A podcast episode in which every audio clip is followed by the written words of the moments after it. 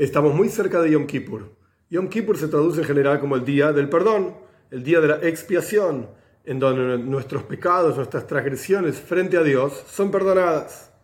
Ahora bien, Yom Kippur es el 10 del séptimo mes del año judío, 10 de Tishrei. Pero antes del 10 de Tishrei, por supuesto que viene Rosh Hashanah, es el comienzo del año, es el primero del séptimo mes. Los judíos hacemos todo al revés, por así decir, en el séptimo mes festejamos el comienzo del año. Muy bien, pero aparentemente tendría que ser al revés. Primero deberíamos pedir perdón a Dios, deberíamos entrar, digamos, limpios al comienzo del nuevo año. Si realmente queremos un buen año, si realmente queremos establecer una relación con Dios y que nos dé un año dulce, un año con bendiciones, con sustento, con todas las cosas buenas Primero deberíamos pedir perdón por todo lo que pasó el año pasado, lo que no hicimos como corresponde. Frente a nuestros prójimos pedimos perdón en persona o por teléfono, lo que sea, pero uno por uno. Y tenemos que detallar qué es lo que les hicimos, siempre y cuando no sea vergonzoso, etc. Pero les tenemos que decir, te pido perdón por tal cosa, te pido perdón por tal otra cosa. Y luego, frente a Dios, pedimos perdón. Sabemos que es Yom Kippur, es un día de expiación. Dios nos limpia, nos perdona, que esto es lo que quiere decir la palabra expiación, una limpieza. Nos limpia, nos perdona. Entramos al año nuevo con otra nueva energía y ahora sí, el nuevo año y tocamos el cuerno y somos todos muy felices. Pero en realidad es al revés.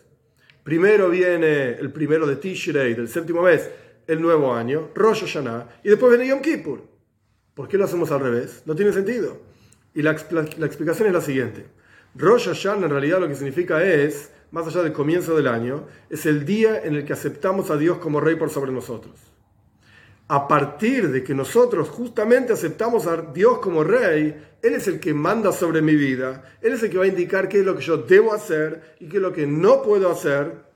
Recién ahí tomamos conciencia a lo largo de todos los días, que se llaman Aseres y Chuba, los 10 días de arrepentimiento, tomamos conciencia en cada uno de nuestros potenciales, por eso son 10 días, entre Rosh Hashanah y Yom Kippur, todos los días que hay, incluyendo Rosh Hashanah y Yom Kippur, tomamos conciencia en cada una de nuestras expresiones, como nuestros sabios explican, que hay 10 expresiones que se corresponden con las 10 sefirot, emanaciones divinas, expresiones divinas, sea lo que fuere que son. El punto es que en nuestro alma, la estructura del alma es exactamente igual que la estructura de toda la creación.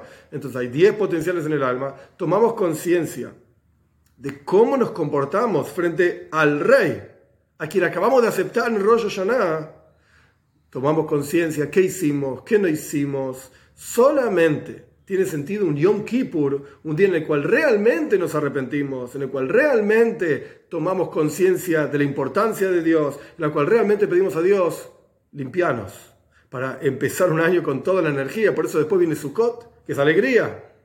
Una vez que aceptamos en Rosh Hashanah a Dios como Rey, tomamos conciencia en cada uno de nuestros potenciales, qué es lo que nos pasa en nuestra relación con el Rey. Realmente pedimos perdón, realmente nos reconectamos con el Rey. Recién ahí podemos estar garantizados de que vamos a ser inscriptos en Rosh Hashanah, vamos a ser sellados en Yom Kippur y vamos a tener un año con muchísima alegría en Sukkot. Sukkot expresa la alegría justamente que surge de aceptar a Dios como rey. Hoy veis tomar conciencia a lo largo de todos estos días, todos los desastres que hicimos y los desastres que no hicimos, etc. Pedir perdón, reconectarse con el rey. Y recién ahí viene la increíble alegría de Sukkot. Que todos seamos inscriptos, que ya fue en Rosh Hashanah, Gmar Hasimatayva, finalmente sellados para bien, Leshana Toiva Umesuka, por un año bueno y dulce.